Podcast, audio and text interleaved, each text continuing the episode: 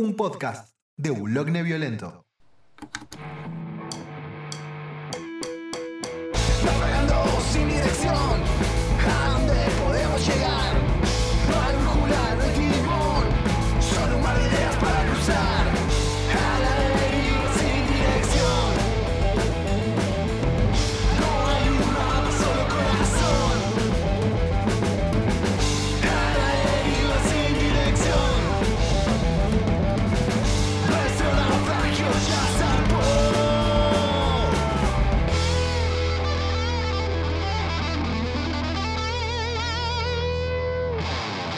Bienvenidas, bienvenidos, bienvenides a este nuevo episodio interestelar de lo que llamamos A la Deriva. Hola Leo XD, ¿cómo estás con este nuevo look? Bien, pelado, suavecito. Me siento como un culito de bebé, contento por mis malas decisiones. Como siempre apelando lo antirradial, ¿no? Algo muy visual, pero bueno, nada, Leo está demostrando un nuevo y brillante look. Brillante, Así que resaltado. nada, no sé por qué llegué a relacionar eso. Quizás porque cuando uno es adolescente o por lo menos niño, niña, niñe, es raro estar pelado.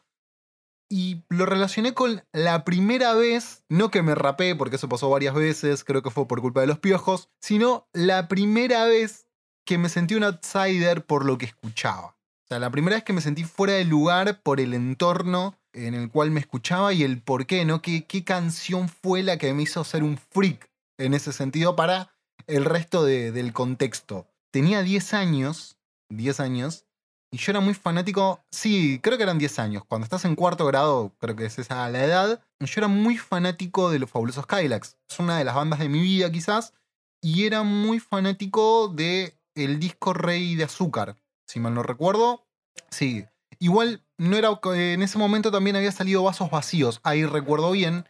Y en Vasos Vacíos había una versión de una canción que se llama Quinto Centenario. No sé si lo ubicás vos, Leo. No, no tengo ni idea de los, de los Cadillacs, nunca escuché. Quinto Centenario es una canción que compuso Flavio Cianciarulo, ¿sí? un tipo muy cercano a la escena hardcore, punk, heavy metal. De hecho, tiene una banda con los hijos, que los hijos, mm, paréntesis, los hijos de Flavio, después buscate una foto, son el sueño de California, ¿entendés? Pero versión marplatense. Blondos, lindos, vegetarianos, veganos, surfer, skater, todos talentosos. No, no, es como que la genética de él y la mujer está súper bendecida. Cerramos el paréntesis y Quinto Centenario es una letra muy punk. De hecho, arranca, tiene una impronta muy así, ska punk. ¿Y de qué habla, no?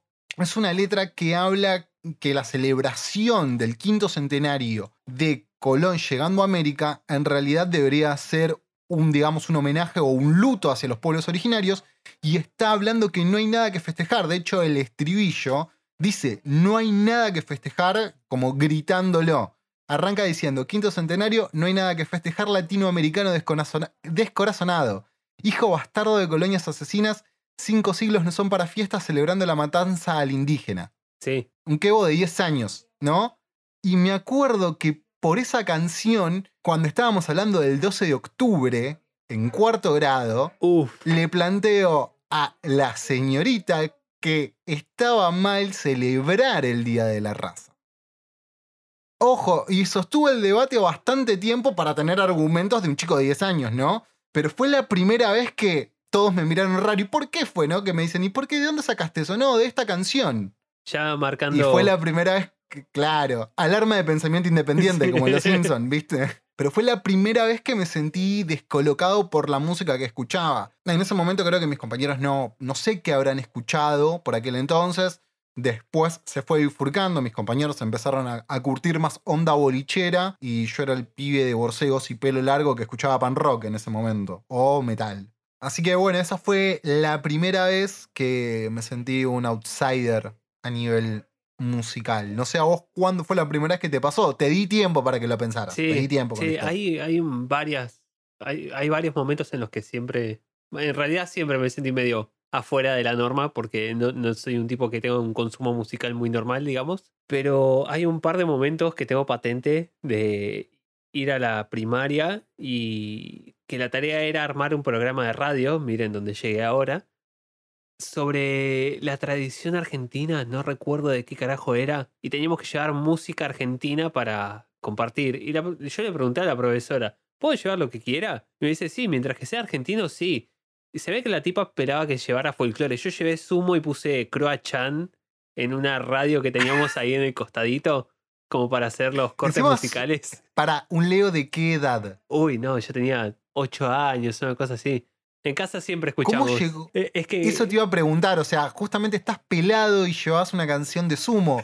Eh, ¿Cómo llega un Leo de 8 años a escuchar sumo? pasa que en casa siempre escuchamos. Mi viejo siempre fue muy fan- fanático de la música. No sé si alternativa, pero más, más bien pesada. Él, con él escuchaba Iron Maiden al principio. Él me presentó a Frank Zappa. Todos tus muertos escuchaba con él. Él fue el que me introdujo en toda esa movida y a él le gusta mucho Sumo. Y tiene, tenía un par de CDs, eh, un, un grandes éxitos de Sumo que de, del que llevé después, el, porque no teníamos MP3 en esa época, imagínate cuándo fue. Claro, estamos hablando vos más o menos año. Y 2003, 2004, una cosa así debe ser. Yo tenía Claro. 7, 8 años, una cosa así. Y Sí, no, recién llegaban los primeros MP, MP3 de 512 con toda la furia. sí, no. Tener uno de un giga era una locura. No, mi primer celular que no tenía MP3 tenía pantalla color y era un Alcatel choto. Eh, No, estamos hablando no de celulares con MP3, eso era de gente pudiente, de primer mundo, lo veías en Japón. Claro, olvídate. No, acá estamos hablando de, los, de, de esas especies de cápsulas que era que vos las cargabas de música y después tenía una pantallita que te mostraba el tema y que eran muchas cosas punto MP3. Sí, ese, esos... No podías poner punto WAP porque no te entraba. No, y tampoco lo reproducía. Pero esos los, los tuve recién a los 11, 12 años que pude engancharme uno que tenía mi viejo y lo, lo llené de canciones de Linkin Park en ese momento. Pero cuando estaba ahí en la escuela y me acuerdo patente de la profesora poniendo medio cara de horror y haciéndome frenar la canción y diciéndome, che, mirá, yo te dije que traiga folclore. Y yo dije, no, usted no me dijo que traiga folclore. Yo traje lo que se me cantó las bolas. Es argentino. Alarma de pensamiento independiente. Claro. Encima, técnica, eh, encima es un gris. O sea, encima metiste un bache legal ahí, ¿me entendés? Porque es una canción en inglés cantada por un Tano que, si mal no recuerdo, es Chan es un grito de guerra escocesa. Sí, creo que la canción, si no recuerdo mal, es la es Habla de una batalla. No, Chan es el poema de Jack y. ¿Y Rose de Titanic? Ah, no, No. perdón. No, Leo, no te vayas, no, Leo. Chao. Nos vemos. Eh, no, ¿cómo era? El Chan, en la letra es el poema del gigante de Jack y las habichuelas mágicas. El de... No, mira, según Wikipedia dice que la letra de la canción está inspirada en la batalla de Colden. No sé, acá el que sabe buscar pronunciaciones en inglés sos vos. Que es una batalla que se llevó a cabo en 1476 A ver, espera, espera, espera, espera. espera. entre escoceses e ingleses. Malditos escoceses arruinaron Escocia, dijo Willy el escocés. Ah, ah, y Sí, sí, mira, escucha. FIFA y Fofum, huelo de la sangre de un inglés. Honorario FIFA y Fofum, vamos a Londres, aquí vamos. Eh, es la parte de. Ay, ¿cómo se llama este poema de mierda? Ya que las habichuelas mágicas, cuando el, el gigante dice FIFA y Fofum, huelo de la sangre de un inglés, FIFA y Fofum, moleré sus huesos y haré mi pan. Bueno, no, la verdad es que nunca leí el poema, no vi la película y no tampoco vi la versión de Disney. Una vez jugué un juego muy malo de, de- de PlayStation 1, que era una adaptación media falopa. Pero bueno, el punto igual es que jugaste un bache legal ahí. Sí. O sea, la banda técnicamente era, música argentina era técnicamente sí. y bueno, Eh, sí. Si consideramos que Córdoba también es Argentina, ¿no? Ellos no quieren ser Argentina, pero No, un saludo para la gente de Córdoba, los queremos mucho igual. Hay gente, conozco gente muy piola. Moyo es de acá, de, de De Harlingham. Sí, de Hurlingham. Ya está. Tipo, es argentino. Hurlingham es argentina. Está lleno de irlandeses, pero es argentina. Es verdad, y encima tiene una parte que se llama el barrio inglés, que es muy pituca, muy pituca. Me sentí una abuela diciendo ese término. Barrio inglés, barrio jardín, me parece que también está ahí, que es re lindo, dicen. Yo Sí. fui muy poco a Hurlingham. No, yo también conozco poco el, el oeste, que es donde dice que esté el ajite. Me acuerdo que había un lugar muy piola para, para tocar bandas. Ahí toqué cuando recién cumplí 18 años, que se llamaba La Fuente, que es un lugar como muy emblemático. que tocamos con una banda, me acuerdo, increíble que se llama Motorama, que es una banda rockabilly. Ah, mierda. No hay muchas bandas. Sí, yo las reflashé. No, nada que ver el estilo. Nosotros hacemos un rock pop para divertirnos porque éramos niñes. Y estaba esta banda Motorama que la rompían toda, era otro level. Y me acuerdo patente que hicieron un cover de Poison Heart. Una versión Ah, rockabilly de Poison Heart de los Ramones. Y bueno, pero es que entra. eh. Ah, Ahí hay una superposición copada. Claro, además, eh, ante cualquier duda, la respuesta son los Ramones. Eso es sabido. Público difícil, tocate una de los Ramones. Siempre. Es como en un show de metal que te piden destrucción de B8. Si no sabes destrucción, no vayas de visitante a un show de metal. Es como el cover de Killing in the Name of en cualquier tipo de recital de metal alternativo. O Recital Under de San Martín. Sí. Como, como pseudomúsico que ha participado en, en la movida y ha tocado, vos podías tener un show que eran 5 puntos, tocabas Killing y ya automáticamente era 8, ¿entendés? Sí, entraba la gente de la calle, no le importa nada. No le importa nada, ¿no? Por más que, y podrías, no sé, haber tocado antes la cumbita de Tambó Tambó y tocabas Killing y se reponía. Sí. O sea, era un efecto mágico tocar Killing. Killing in the Name of o cualquier tema de dos minutos. Ese siempre vi que al público sanmartinense lo, lo interpela mucho. Sí, es verdad, pero cualquier tema, ¿eh? No, no es que vas con un, no sé, fuerte al medio, ya no sos igual. No, tocas aeropuerto, ponele, o no sé, ¿Cómo se llama el tema de la cerveza? De que te amo, te amo cerveza, dice una cosa así. eh, canción de amor. Yo que estoy enamorado de vos desde hace mucho tiempo. Yo he visto. Me gusta tu cuerpo esbelto, pero más me gusta lo de adentro. Es hermoso, es hermoso. El Mosca es una persona maravillosa. Ese, ese tema lo he visto. He visto bandas que hacen covers de los Beatles tocar ese tema en la mitad y ver a los punkies con los moicanos saltando de los asientos para agitarla. Una cosa hermosa. Es algo que se. presupuesto mantenerse peinado, ¿no? Yo me acuerdo que, que tuve un noviazgo con una fémina que le gustaba mucho ese look, ese estilo, y mm, lo que costaba cuando se hacían los spikes.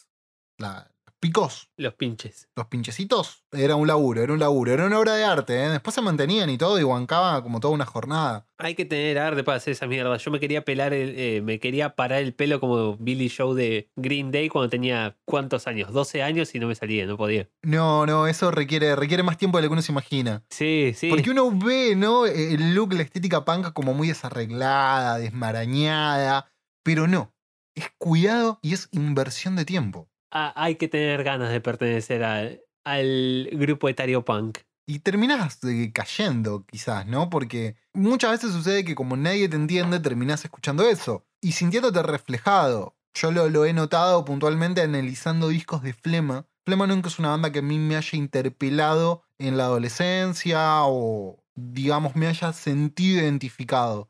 Pero con el pasar de los años conocí mucha gente que sí se sintió muy identificada con Flema y veía a Ricky como un referente y una persona que los entendía. De hecho, a mí me sucede con el disco El exceso de, de Flema, junto con eh, Valentina al cine de dos minutos puntualmente, que me parece que son los que mejor retratan lo que fueron los 90 para un adolescente, en todo sentido. Es que también el punk siempre lo, lo catalogué como el lugar donde llegan a terminar, donde llegan a, a parar todos los bichos raros que nadie quiere. Siempre son bienvenidos en el punk, por eso hay tantas movidas. El queercore y el Riot Girl y toda esa gente que no tiene otro lugar donde ir, donde no se los toma en serio y de repente en el punk eh, todo el mundo los toma en serio. Para bien o para mal, tipo, porque también hay un par de movimientos que es una cagada del punk. Sí, bueno, todo movimiento de skinhead fascistas que están relacionados con el punk. Sí. De hecho, la otra vez navegando en internet, que te comentaba fuera de aire que hay una bandita que no voy a decir su nombre para no darle difusión a esa gente, no, no se merece. pero, que, pero que proponían ideas de ultraderecha muy jodidas y con una liviandad que vos decís, dale. Y lo peor era ver los comentarios y la cantidad de gente que los apoyaban. gente preguntando de, ah, estos chicos son nazis. Y sí, ¿no ves que tiene un tatuaje, una cruz de hierro en la frente tatuada? O claro, sea, un 8-8 en la mejilla, ¿viste? Y decís, dale. claro, o sea, Dale, o sea, por, por lo cual, como todo, ¿no? O sea, lo tenías a Flavio haciendo un tema de los Cadillacs diciendo que no hay nada que festejar el 12 de octubre. Y tenés a estos muchachos diciendo atrocidades, también usando quintas. Hay como un movimiento medio pelotudo de la, de la derecha tratando de decir que ser conservador es el nuevo punk rock. En especial algunos, eh, promotores de la derecha en, en Estados Unidos que saltaron diciendo eso y son unos ridículos mal. No, no hay nada que, que me saque más de los cabales que, que ver un derechista diciendo que es pan rock. También sucede, ¿no? Que, que hay algunos personajes como Johnny Rotten, el cantante de, sí, lo claro, de, de Sex Pistols, ¿me entendés? Que bueno, nada, se transformó en... No, no digamos que se transformó en realidad Johnny Rotten. Yo tengo como sensaciones encontradas frente a Sex Pistols porque a mí me parece que es más un producto que otra cosa. Sex Pistols tiene algo que no mucha gente lo dice, que es un producto formulado por un manager que de repente le dijo, bueno, vístanse así, que es como lo que están haciendo acá en esta contracultura y, y vendamos este producto y les componían los temas y iban y... Sí, de hecho, de ahí está la historia de, de Johnny Rotten poniendo, dando vueltas ahí por Londres, creo que era con la remera y Hate Pink Floyd, que en realidad no tenía sentido, simplemente escribía eso porque tenía que odiar a alguien y que les gustó la pinta y por eso se sumó a la banda, nada más. Lo mismo sucede con Sid Vicious, no sabía tocar el bajo y cuenta la leyenda también que hay muchos recitales donde se lo desenchufaban, pero el espectáculo estaba en otra cosa, no en su virtuosismo musical. Por eso siempre me gustaron más los, los siempre me cayeron mejor los Clash. Pasa que Joey Stramer tenía mucho más coherencia ideológica, al menos, o dentro de todo... Joe Stramer escuchaba cumbia, papá. Sí, Joey Stramer Listo, con eso se dice todo. escuchaba cumbia, armaba raves, fue el primero en armar raves en Inglaterra. Vi una, una vuelta, vi un documental, es un tipo, era un tipo hermoso. De- eh, ¿Cómo se llama? La historia no fue escrita. The Story is Unwritten o algo así, creo que se llama. Sí, Puede ser. búsquenlo, eh, Joey Stramer documentary o documental. Yo lo vi en ISAT hace un montón de años, pero Eso explica muchas cosas y explica por qué estamos haciendo este podcast. Creo que es ISAT lo que nos unió en algún momento. eh, y ISAT como el pan rock es donde vamos a terminar todos los bichos raros. Es eso.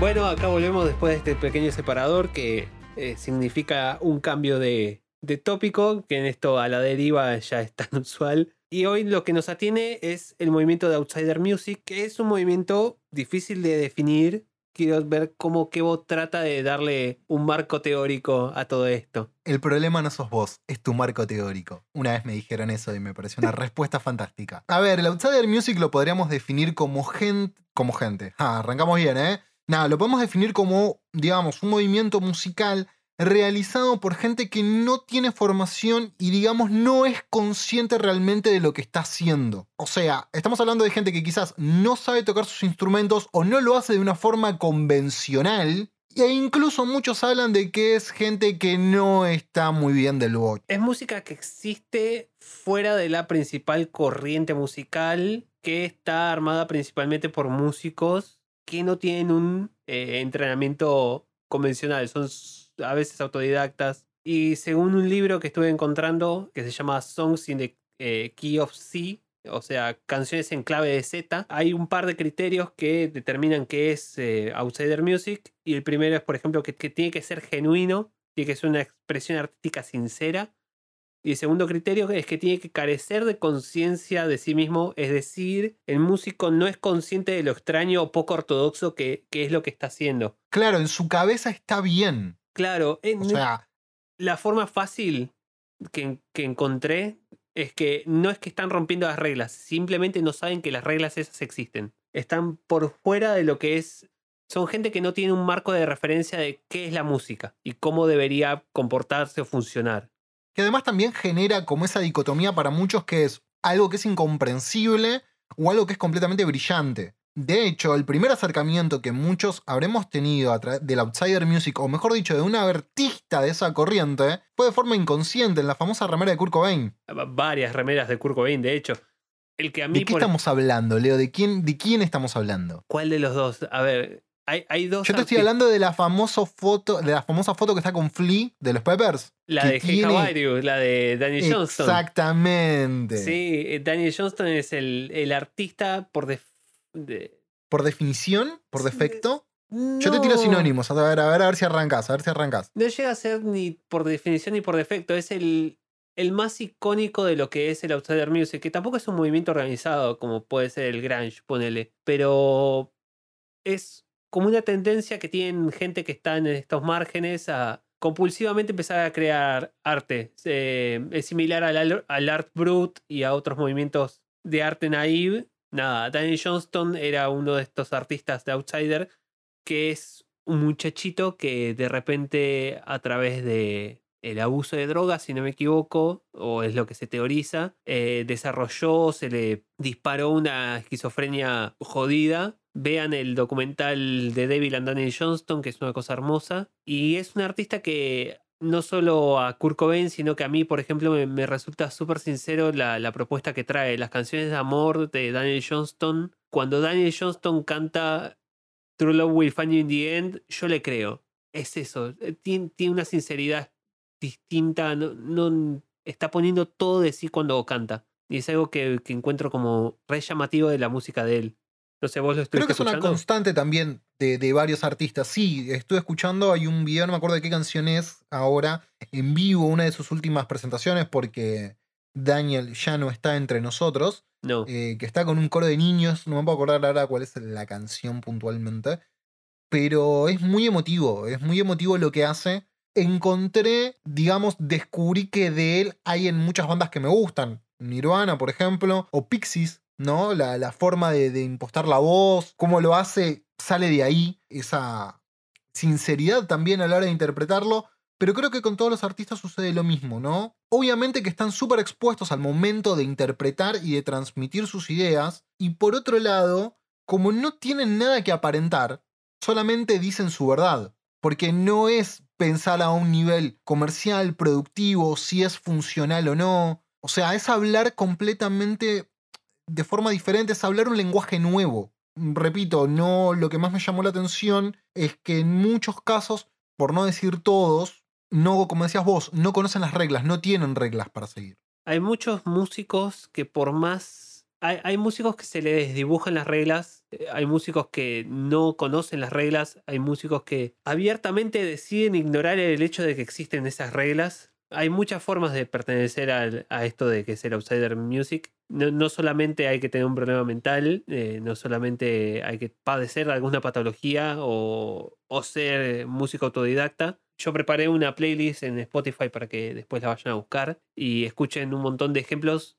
Busquen las historias de cada uno de los músicos o músiques que están detrás de las canciones, porque hay todo un detrás en cada una de estas canciones que encontré y son todas súper interesantes. Podríamos hablar, hacer un bloque entero de Viper, que es un eh, rapero que hizo 100, eh, 1500 discos. Saca, anda a buscarla al ángulo calamaro. Claro, ¿no? 1500 discos. 1500 discos. Si lo buscan en Spotify es una lista interminable. Es imposible de. Uno bueno tiene que tener. Tiene un par de buenos. Por ejemplo, Viper. O sea, in- 1500, uno bueno va a ser. Bueno, eh, el que agregué ahí en la lista de canciones que es eh, Cowards Don't Even Smoke Crack, que es eh, Ustedes cobardes ni siquiera fuman crack, que es un predecesor del Vaporwave, que es el género musical que hablamos en el episodio anterior, y se lo cita como un ejemplo de predecesor de Vaporwave. Y el tipo Es maravilloso. Sí, sí. La influencia del Vaporwave.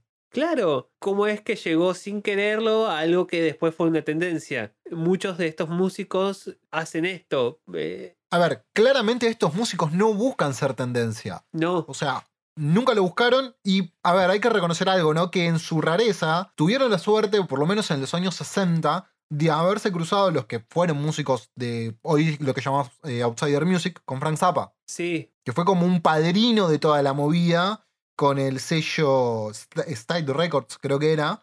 sí. Este, nada, por ejemplo, él fue el productor de un disco que a mí me parece demencial, que es Trout Más Replica, creo que lo dije bien, sí, de sí, Captain Beefheart. Sí, sí, tal cual. Él fue el que. Me cuesta lo- mucho. la- Tiene un nombre raro en mi defensa, gente. Tiene un nombre raro. Más raro aún es escucharlo. Es una experiencia. Sí, es, es una cosa de la que no volvés. Eh, si ¿no? pueden- ¿Sabes quién es fanático de ese disco? A ver, ¿quién puede ser? a ver, es el de creador de una serie icónica de los fines de los 80, principios de los 2000, que sigue hasta el día de hoy, que perdió mucho su calidad al pasar los años. Uy, ¿cuál puede ser? Es una serie Eh, animada. Los Picapiedras. No, Tommy Jerry, no. Sí, Matt, Matt Groening es fanático de, de Captain Beefheart y él lo dijo, o mejor dicho, lo definió muy bien porque la primera vez que lo escuchás es difícil entrarle, cuesta mucho, pero después te vas dando cuenta que el chabón en su lógica era fantástico lo que hacía. De hecho, hay historias, esto no es defensa de Captain Beefheart, que los músicos cuentan que el chabón era hasta casi abusivo con ellos cuando le erraban a las notas, porque todo, todo ese desastre que es ese disco de Trump Réplica o toda la discografía de Captain Beefheart, cada nota está ahí porque el chabón quiso que esté ahí. No es que. Cla- claro, vos lo escuchás y suena que está mal tocado. Y no, o sea, está pensado de una forma completamente diferente y es jodidísimo tocar así. Claro, Porque es difícil sonar mal a propósito. y en la métrica, o sea, es difícil tocar sin métrica. Y el loco lo hacía. Claro. Y obligaba, de hecho, cuenta la leyenda que en la grabación de este disco casi se le muere el guitarrista. No sabemos por qué. No, no, no hay detalles, pero casi se muere. Los, los 60, 70. La gente se En moría. 69, estaba todo perdonado. Le dabas Sí. LSD a todos y ya está, arrancaban viaje. Ahora, pero vos escuchás ese disco y tiene influencias del blues, del free jazz, psicodelia, gospel, hay de todo. Es como que metés un montón de géneros en una licuadora y los dejás con muchos grumos, porque los podés reconocer, pero es algo completamente nuevo. Sí, de hecho, Captain Beefheart con el tiempo fue nombrado del disco más eh, con más influencia en la historia en muchas publicaciones. Hay muchos músicos que lo citan como un cambio de corriente importantísimo. Y es como la carta de bienvenida a mucha gente que decide experimentar con la música y hacer lo que este tipo hacía sin tener ni idea. Y empezar a buscar por esos lugares más eh, experimentales, por así decirles. Sí, descubrir algo completamente nuevo. ¿No? Y volvemos a lo mismo, totalmente alejado de la necesidad de poder vender algo a través de lo que estaban haciendo, va por otros canales. Claro. Algo parecido sucedía con Handek, que es otro artista, pero que quizás vos lo escuchás y, no sé, a mí me hace acordar a Bob Dylan, por ejemplo, ¿no? Esa forma Sí, que tenía de, a de Elliot, a cantar. Elliot Smith. A Elliot Smith, claro, es verdad. Y el chabón tocaba Pero- en el 74 y predijo toda esa movida de cantautores tristes de los 90. Claro, además tenía algo muy romántico el tipo, que él grababa cintas y las dejaba en lugares para que la gente las descubriera. O las mandaba por correo, sí, a, a, digamos... De hecho hay un montón de ediciones de discos de él que él no percibe regalías porque las regaló. El único contacto que había con eh, Handek, Shandek, no sé cómo es la pronunciación, era a Ah, través mirá, de esa era tu tarea, o sea, vos sos el que sabe de pronunciaciones acá. El inglés es un desastre. Si algún día nos podemos hablar sobre cómo es que el inglés nace, eh, es, es un, es, un, es un problema complicado. Pero Shandek, por ejemplo, tenía el único contacto que era una disquera con la que él tenía trato y vos mandabas un correo a la disquera, la disquera le pedía el disco a Shandek, Shandek se lo mandaba y te lo mandaba a vos. Eh, iban firmados Genial. y eran súper hechos a mano. Y hasta el día de hoy funciona así, no está en ninguna plataforma de streaming, es muy difícil ponerse a escuchar las canciones de Shandek de manera sencilla. De hecho, es más, creo que nunca había tocado en vivo hasta el año 2013, creo que apareció en un festival. Sí, no sé si el año 2013, pero en los años 2000 fue la primera vez que se le vio la cara. Sí, un, mu- un muchacho ya de 75 años, ¿no? Estamos hablando. Hoy día tiene 75 años, ya es un, un señorito eh, grande, Muy buen como- fotógrafo también. muy buen fotógrafo. Tien- también es como muy naif su approach a la fotografía, es como muy, Introspectivo quizás, ¿no? Muy personal. sí, muy De hecho, él- sí. Claro, además de hecho él también fue el que retrató todas las portadas de, de sus álbumes. O sea, vos, digamos que si le pedís un disco de, de- de- del Handek, te viene con un original y una foto original de él. Y no, por ejemplo, no se sabía que la- si la persona que aparecía fotografiada en las portadas de los discos de Yandek era el hijo, era el hermano, era el primo, era él, hasta que se confirmó que era él cuando empezó a aparecer en vivo de sorpresa y de repente, ah, mira, ese es el tipo que escuchábamos en la radio y no teníamos ni idea quién carajo era. Que cayó de sorpresa en un festival, como que se coló y empezó a tocar. Y que algunos lo pudieron reconocer y les pareció una locura, según cuentan los que estuvieron ahí. Pero es como cualquier recital icónico, ¿viste? O sea, en realidad el lugar era para 2.000 personas y había 5.000 esa noche. Y si preguntas en un par de años había 10.000. si le preguntas a Donald Trump, hay todavía más. Y todavía más. Si le a, a Donald Trump, probablemente alguien le. Probablemente todo sea un fraude. Ahora, yo te pregunto, ¿Vos crees que realmente es gente, todos los que componen el conglomerado de artistas de la movida Outsider Music? ¿Estamos hablando de gente que tiene problemas mentales? No, eh, hay una noción media pedorra que vi hecha eco en un par de, de videos de internet que se los tilda a todos los músicos outsider de enfermos mentales. Y la verdad que no. Ah, por ejemplo, ni siquiera Sid Barrett se puede decir que es eh, un enfermo mental. No, no se tiene pruebas. Eh, nunca se dio un diagnóstico claro de que si el tipo eh, es esquizofrénico o no es esquizofrénico. Capaz que solo tiene secuelas de, gas- de ácido de, los 70 y lo, hicieron mierda eso. Claro, acá aclarémosle al oyente, en este caso, que eh, Sid Barrett también se consideró su obra posterior a Pink Floyd dentro de lo que sería la movida de Outsider Music. Claro, los discos de The Madcap laughs. Los discos que hizo Sid Barrett se los considera como parte del gran grupo de Outsider Music. Pero no, hay de todo dentro del, del mundillo del Outsider Music. Está, por ejemplo, el caso de Farrah Abrams, que era una estrella de reality shows que de 16 and Pregnant. ¿Te acordás vos de esa serie de MTV? Sí, Bueno, sí, sí, cuando MTV eh, dejó de ser Music Television y pasó a ser Reality Television. Claro, bueno, ella fue la primera camada de estas eh, de, de Madres este reality show, claro, de madres adolescentes. Y la mina, cuando termina el show, eh, consigue como un pequeño contrato discográfico para grabar unos temas y al mismo tiempo se muere el marido. Y nada, está como en una situación re, re rara la piba, tiene 16 años, está embarazada, el marido se murió. Su vida va a ser transmitida en la televisión de, de reality y va a grabar un disco.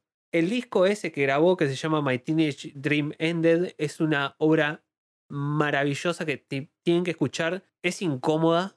Si entienden inglés o si buscan las letras o si pueden acceder a las letras en español, son súper incómodas porque te ponen en un lugar re de mierda. Pero hay una, una sinceridad que se puede apreciar mucho. Y no es una persona que tenga un problema mental, es simplemente alguien que está en una situación de mierda y no es música. No tiene ni idea de cómo se grababa un disco. El, el productor contó después de que la mina no escuchaba el beat mientras grababa las voces. Fantástico. O sea, estaba grabando el aire y cantaba al aire, no, no- no le pegó una nota. El, el uso de autotune es fuertísimo.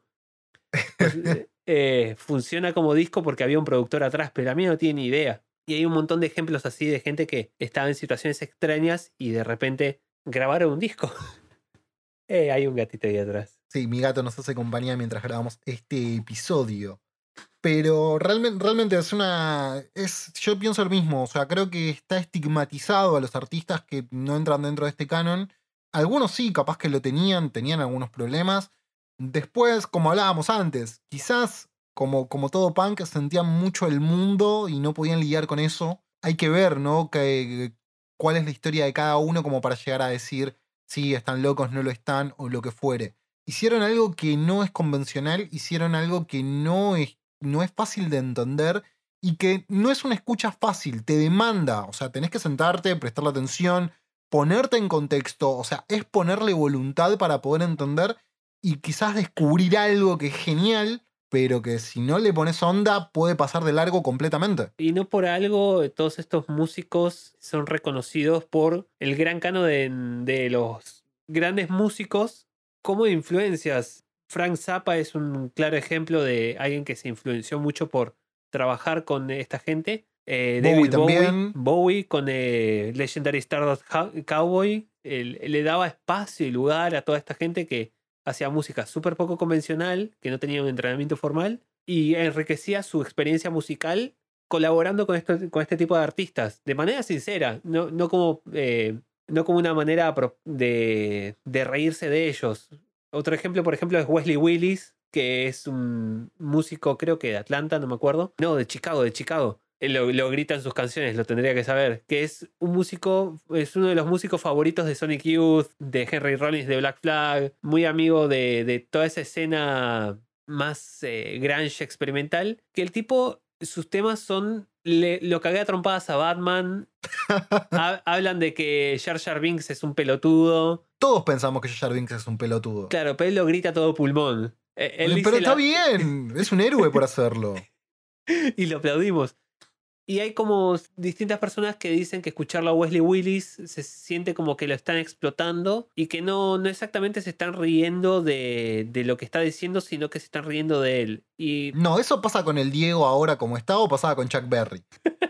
no, Chuck Berry. No, ahí en el se Chuck- reía no estamos hablando de Chuck Berry en los años 50, estamos hablando de Chuck Berry en los años 2000. Bueno, sí, Pobrecito, pero- el señor no podía ponerse de pie y los hijos lo ponían a dar giras por todo el mundo tocando con una banda y no entendía que era Johnny B. Good y no sabía, no se acordaba que lo había compuesto él. Pobre chabón. Pero nada, Wesley Willis, yo, yo no lo encuentro gracioso a él como, no me, no me estoy riendo de él como, ah, miralo al- al- a este esquizofrénico chistoso que saluda a la gente con un cabezazo. Me estoy riendo porque realmente el tipo, cuando canta serio, se nota que está cantando serio. Y cuando canta boludeces a propósito, esto de lo que haga trompadas a Batman, él sabe que es una boludez. Y él se está riendo también. Y nada, hay que aprender a apreciar este, este distinto.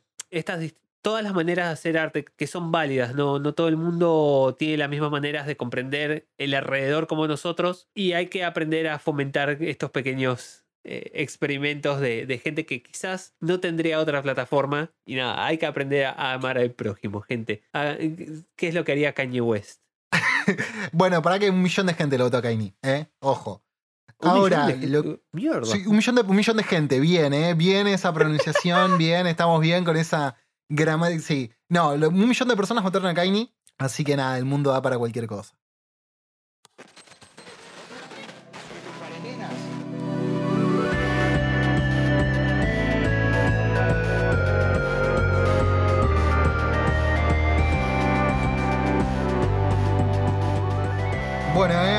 Vamos a comenzar en esta sección que iba a ser batiendo discos, pero se llama Leo introduce a Keo en el hip hop. ¿Por qué digo esto? Porque nuevamente vamos a hablar de un artista de hip hop, nuevamente un artista quizás no tan convencional como uno se imaginaría, o por lo menos mentira, lo que yo me imaginaba. ¿De qué vamos a hablar hoy? Vamos a hablar del el disco de JPG Mafia, JPEG Mafia, titulado, conocido como All My Heroes Are Cornballs.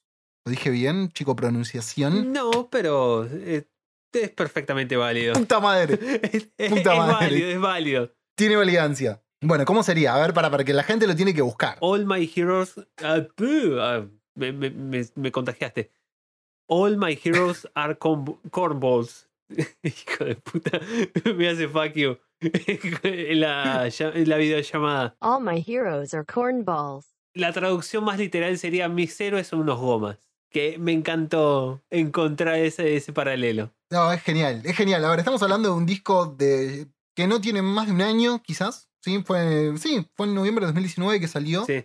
eh, que es el segundo disco, si mal no me equivoco, de este Tercer muchacho. disco de o tercero. estudio. eh, y JPEG Mafia también tiene un par de mixtapes en SoundCloud que los pueden buscar, que son como una, una recopilación de singles eh, que fue largando con el tiempo. Pero este es el tercer álbum de estudio. Para una persona eh, que me- se autopercibe como no amante del hip hop, la verdad puedo decirles que es un discazo.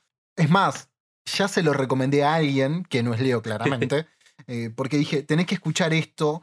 A ver, ¿podés, podríamos pasarnos todo el bloque hablando de los beats que armó el chabón. Sí, Son una locura demencial. O sea, otra recomendación, si lo van a hacer, escúchenlos con un buen equipo de audio o aunque sea auriculares, porque te podés perder un montón de detalles constantemente. O sea, escuchás, no sé, a alguien toser y es parte del beat. Es fantástico. sí, hay mucha experimentación por parte de, de Peggy, Peggy para los amigos, Pedí para el piberío. Hay mucha experimentación de su parte con el tema de los beats, que cuando él no puede conseguir un sample, no puede legalizar el sample, sería la, la traducción al término, lo que hace él es que lo, lo reproduce él haciendo algún ruidito con el escritorio que tiene enfrente cuando está produciendo y graba en el momento distintos eh, sonidos corporales, por así decirles, tipo aplausos, se usa mucho toses, grabaciones de, en el momento de distintas frases que dicen la, gente alrededor de él. Y es un disco súper ecléctico en el sonido, no solo esto de la producción, del uso de samples poco usuales, sino que es un disco que entra en territorios quizás que no son tan mainstream para el hip hop. Eh, usa muchos elementos del punk, del rock, hay influencia de la música electrónica, hay influencia del vaporwave inclusive. Se escucha por momentos eh, ese tipo de influencia internetística y, y JPEG Mafia es un chabón que tiene mucho un sentido del humor medio extraño, así que nada, si pueden también buscar A la ver, letra. convengamos que el tipo. Claro, o sea, convengamos que el tipo es veterano de, de guerra y fue retirado con honores. Que según lo poco que estoy investigando, o es que se voló un dedo del pie o realmente la rompió siendo milico. No sabemos bien cuál de los dos casos, o por lo menos yo no lo sé. No, creo que una ¿Cuál baja fue la honorífica es situación? que cumplió con el tiempo que tenía que cumplir y volvió. Y volvió, claro. Bueno, no, y esto fue lo que, lo, que- lo que le pasó a, a este muchacho que, a ver, le compuso un tema a su rifle, que es una de las canciones de amor en el disco. Gr- Grimy Waifu, que se la dedicó al rifle en realidad. Que a su vez también viene de otro momento del disco que, que es al comienzo, que a mí me pareció fantástico, que es eh, JPEG Mafia Type Beat, Sí. que tiene una potencia y que creo que es que ahí es donde creo que se ve el punk, digamos, de, de- en el disco, o por lo menos yo lo percibí así, y de golpe te salta con este tema, con Grimy Waifu, que tiene otra impronta, que obviamente es una canción de amor, algo que le salvó la vida mientras estaba en Irak. Sí, es un disco con características raras, eh, muy líquido en la manera en la que pasa de un tema, de un clima a otro, que pasa de repente a la de mucha agresividad y baja y te hace una balada super goma que es eh, precioso escucharlo. Pasa algo, eh, yo creo que este disco demuestra que el caos es un tipo de orden, porque los elementos al principio sentís que no tienen nada que ver, que son inconexos, pero a medida que va madurando, que vas transitando el disco, te das cuenta que todo está puesto ahí porque sí. Claro, O sea, nada está librado al azar y creo que nada fue casualidad en la cabeza de este tipo que es fantástico lo que hizo. No, y es parte de, de todo el proceso que tiene él, que trabaja él solo en los discos. Él es el que los mezcla, los masteriza, los graba, eh, rapea él arriba de sus propios beats, él compone sus beats, graba sus propios samples, hace todo él. La historia que él cuenta es que cuando él le mandaba beats a otra persona, los hacía mierda, tipo los cambiaba o rapeaban y no, no le gustaba qué era lo que hacían o no lo entendían. Entonces empezó a hacer lo que él, lo que él quiere. Eh, y le va bien, se ve, porque está buenísimo lo que hace. Sí, sí, seguramente puede pagar el ABL. Más allá de eso, además también es muy prolífero el chabón. O sea, por lo que estuve viendo, para la composición de este disco, o sea, hizo una, digamos, una selección dentro de 94 o 93 canciones que tenía compuestas. Sí, O sea, lo que se está escuchando ahí, o sea, es una curaduría demencial de, de- de material. Sí, de hecho hay una versión que encontré que es un eh, lo que sería un corte de director de este disco, que lo encontré al día que estamos grabando, ayer, a las 4 de la mañana en un foro de Reddit. Y tuve que usar un decodificador base 64 para tratar de encontrar el link a Mega para bajarlo. Lo, ¿Lo qué? Porque los links para, para que... Ah, ¿dónde te metiste, eh? A ver, y decirlo de una manera fácil. O sea, a ver, para que ustedes, en- para que ustedes entiendan la sensación, yo 3.53 de la mañana recibo un mensaje, cosa que no lo escuché claramente, yo estaba dormido, y dice, acabo de enterarme que hay un Director's Cut de... All my heroes are cornballs. Y para descargarlo tuve que usar un decodificador en base 64. Son las 3.53 de la mañana. Si el, FBI me, si el FBI me atrapa, quiero que sepan que sos mi cómplice. Con eso me desperté, gente. ¿De qué estás hablando? O sea, no pirateen, gente, si pueden eh, apoyar a los artistas, apóyenlos, pero el Director's Cut de este disco era una tira limitada de 100 USBs con forma de memory card que repartía Peggy a los... eh, no, no los repartía, sino que los vendía a 100 dólares y nada, es eh, imposible de conseguir, no está ni siquiera en YouTube. Se ve que alguien lo ripeó lo, y lo subió a Mega Upload o a Mega hoy día. Eh, Ya sé, ahí se nota mi edad. Eh, Claro, o sea, para los que sepan, estamos grabando en Argentina. 100 dólares es un riñón, más o menos. sí, y no, y es imposible porque ya no se vende más. Entonces, Encima. la única forma que, que podía escucharlo era descargándolo de algún lugar turbio de internet y encontrar un subreddit que sube links a discos pirateados, pero no sube el link directo, te, te lo suben los links codificados en base 64, que es un, eh, Un, un tipo de. Hoy, en aprendiendo a piratear. No, y esto lo- en el momento lo tuve que investigar porque no tenía ni idea. Que es un decodificador que te reorganiza las letras. Entonces no tenés ni idea de qué carajo es este desastre de letras. Vos lo pasás por el decodificador base 64 y te dice www.mega.nz.com y tipo todo el, el- el link para la- hacer la descarga. Ah, mirá vos. Sos Hackerman. Te convertiste en Hackerman. Ya está. Sos nuestro Carlín Calvo.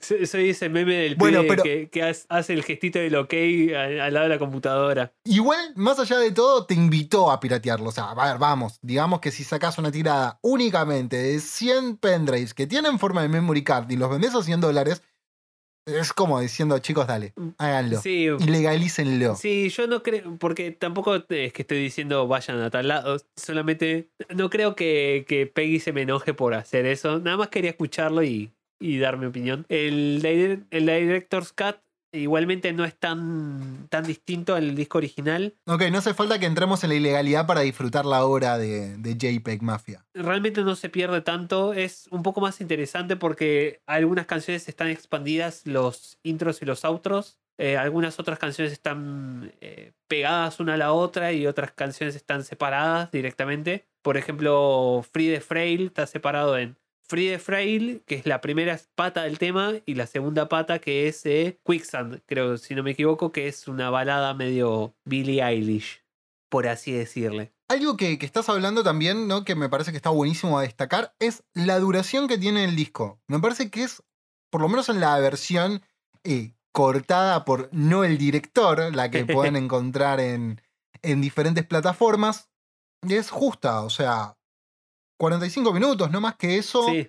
que pasan volando, o sea, son 18 temas, pero pasan volando. Sí, no, es un disco súper súper fácil de escuchar una vez que, que entras. eh, los temas es eso, uno fluye dentro del otro de, de una manera súper orgánica. No, no hay un momento donde haya un fade out o como que corte y cambia directamente de tema. Todo funciona de manera muy, muy orgánica. Es, es, e, es una experiencia de escuchar, tipo, re interesante. Además también cómo utiliza los recursos. No volviendo no solamente en el tema de los samples, sino en utilizar su voz y el uso de autotune. Sí. Que el autotune es algo que está súper discutido, que no, que mató la música. No, el chabón lo usa como un efecto, ¿no? O sea, es una búsqueda estética que, a ver, en movidas como el trap, ¿no? Más, más cercanas, se utilizan no solamente para tapar errores de gente que puede o no saber cantar, sino como una búsqueda estética. Y acá está llevado al extremo. Hay un montón de artistas, por ejemplo, T-Pain, que es un artista de RB súper conocido, que el chabón era famoso por usar autotune al taco, la voz de él súper procesada, pero el tipo, si lo buscan en, en YouTube cantando en el, ¿cómo se llama este? Tiny Desk, eh, en uno de los Tiny Desk, el tipo canta al aire, li- eh, sin, sin procesar la voz Autotune. les voló el culo a todos. Es un cantante increíble. Y eso te muestra que en las manos de un músico competente, el autotune no es solo una manera de arreglar errores, sino que es una búsqueda de un efecto. Claro, no es como yo que le pego a la guitarra porque no tengo talento. Ellos saben usarla realmente en este caso. Date más,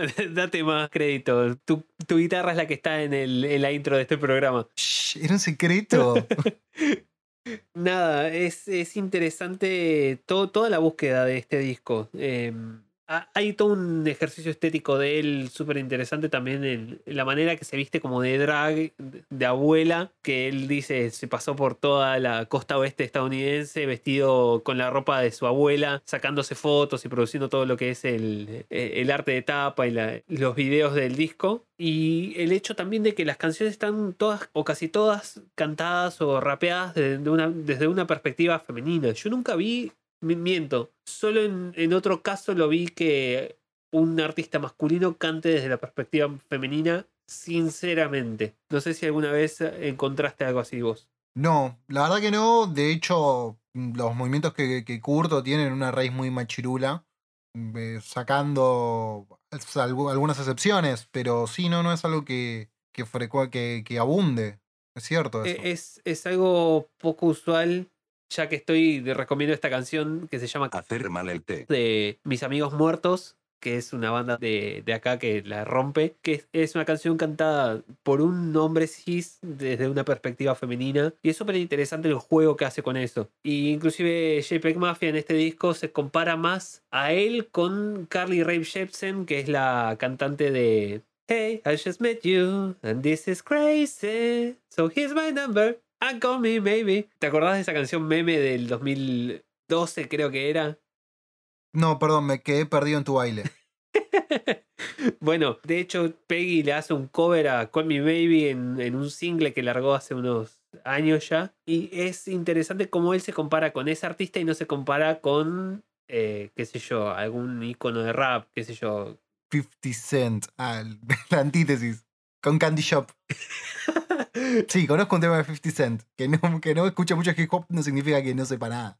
Pasa que ni 50 Cent se compara con 50 Cent, me parece. Es, es como una pequeña oveja negra dentro del rap. 50 Cent. Es, es, es, un caso aparte. Algún día quizás hablemos más de él. No sé, el que sabe de este tema sos vos. El, el bling rap de los 2000 es una mancha en lo que es el historial del rap. Bueno, claro, eso, esa fue la época, ten en cuenta que la época en la cual yo me acerqué, o mejor dicho, el hip hop estaba ahí para verlo y era ese tipo de hip hop. Sí. Probablemente por eso nunca más me introduje en, en ese universo. Sí, es algo que le hizo muy mal a, a la escena en, en, esa época. Y, y, nada, estamos. Y a la juventud, y a la juventud. Sí, estamos todavía, no, todavía juntando los escombros de lo que hicieron. Pero nada, por suerte tenemos eh, a artistas como Peggy que se encarga de, de cargarse al hombro to, toda la movida y llevarla para adelante experimentando y nada. Algo que me llama la atención y que va de la mano con lo que vos decías, no solamente en, en, lo musical, sino también en su puesta en escena, su outfit, cómo encara la vida, cómo habla en algunas entrevistas, qué te debe pasar por la cabeza, ¿no? O sea, si sos JPEG Mafia, ¿qué, o sea, cómo debe funcionar, me, me encantaría entender eso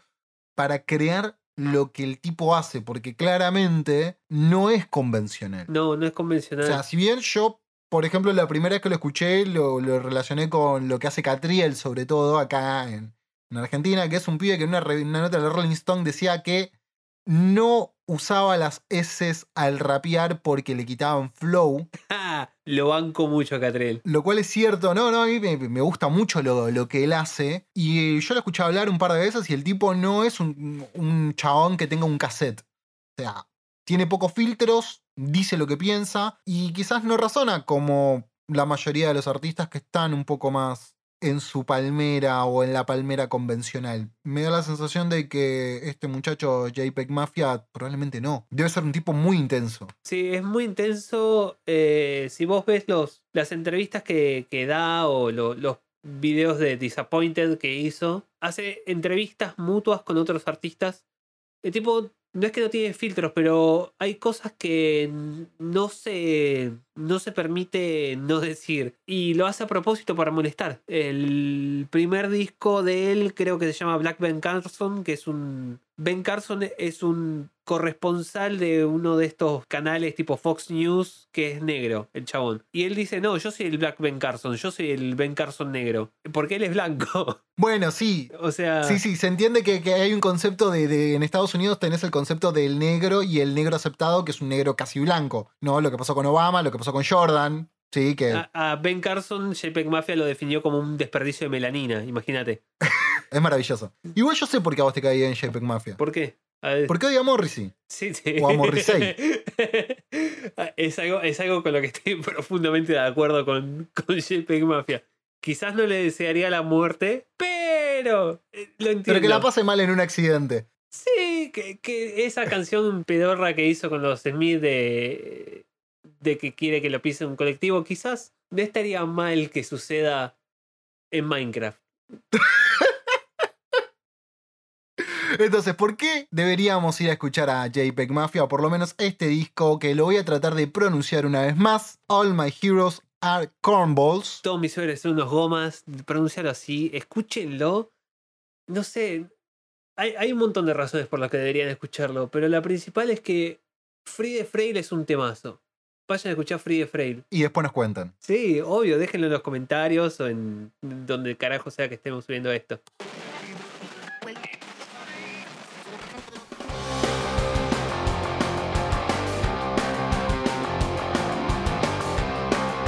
Bueno, hoy fue un capítulo, un episodio de Freaks. Tanto nosotros como los pioneros del Outsider Music, Peggy, tu amigo Peggy.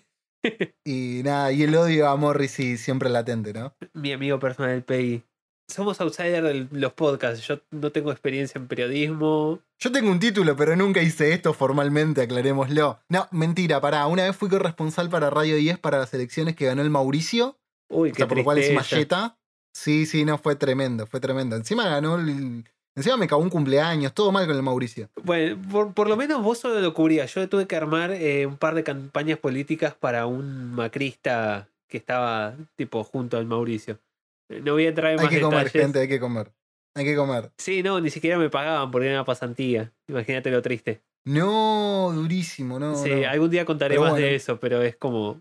Estás perdonado vos. Lo tuyo es más complicado, pero bueno, nada, entonces vayan a escuchar a, a Peggy, realmente se los recomendamos fuerte, es un discazo, un discazo de punta a punta. Si van a encarar artistas por el lado del Outsider Music, tienen de todo, desde la obra de Sid Barrett hasta Captain Beefheart, lo que sí, mi recomendación, denle tiempo, denle tiempo, denle una oportunidad. Vayan a la, a la playlist que armé en Spotify, que dejaremos un link en la descripción, o no sé si tendremos un perfil de Spotify ya, para, cuando, para el momento que se suba esto, pero vayan a, a escuchar y pasen canción por canción. Eventualmente va a haber algo que les llame la atención. Y quédense ahí, escúchenlo, denle tiempo de madurar. Y si no saben por dónde entrarle, empiezan a escuchar a Eric a ti, que es imposible que no te guste. El chabón era un grande. Y bueno, si soportan bien, la próxima vez Leo les va a comentar su experiencia haciendo contenido para el Pro y yo les voy a comentar cómo reventamos con unos amigos un local del Pro con un petardo que se llama Tumbero. Buenas noches.